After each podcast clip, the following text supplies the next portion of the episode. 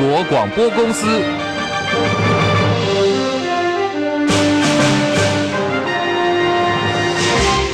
欢迎收听这一节的新闻快报。播报新闻提要：哥本哈根会议，超过半数国家支持订定严峻的限温目标。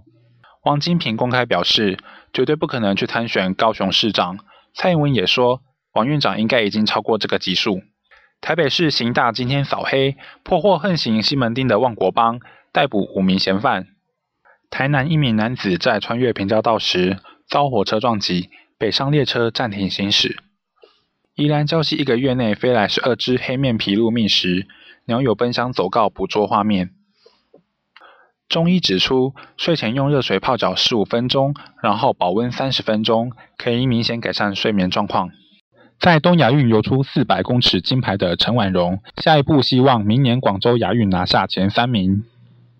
日本女歌手讯香十一月的告别演唱会将拍成电影，让更多歌迷欣赏。谢谢收听这一节的新闻快报。